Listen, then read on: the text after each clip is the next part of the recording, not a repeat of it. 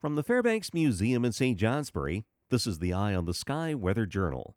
The sun rose this morning at 7:07 and will set at 1 minute after 5. Length of the day 9 hours and 54 minutes.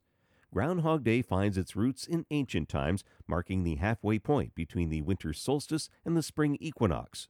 Celtic people called it Imbolc, loosely translating to lamb's milk as the lambing season began, and it was also known as Candlemas Day half your wood and half your hay you should still have on Candlemas Day.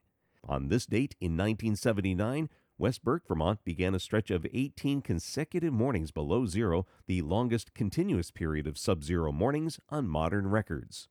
This year, no signs of any long stretches of cold weather like 1979, but we are seeing a change in the weather. Clouds today will linger, but we'll see increasing sunshine through the weekend.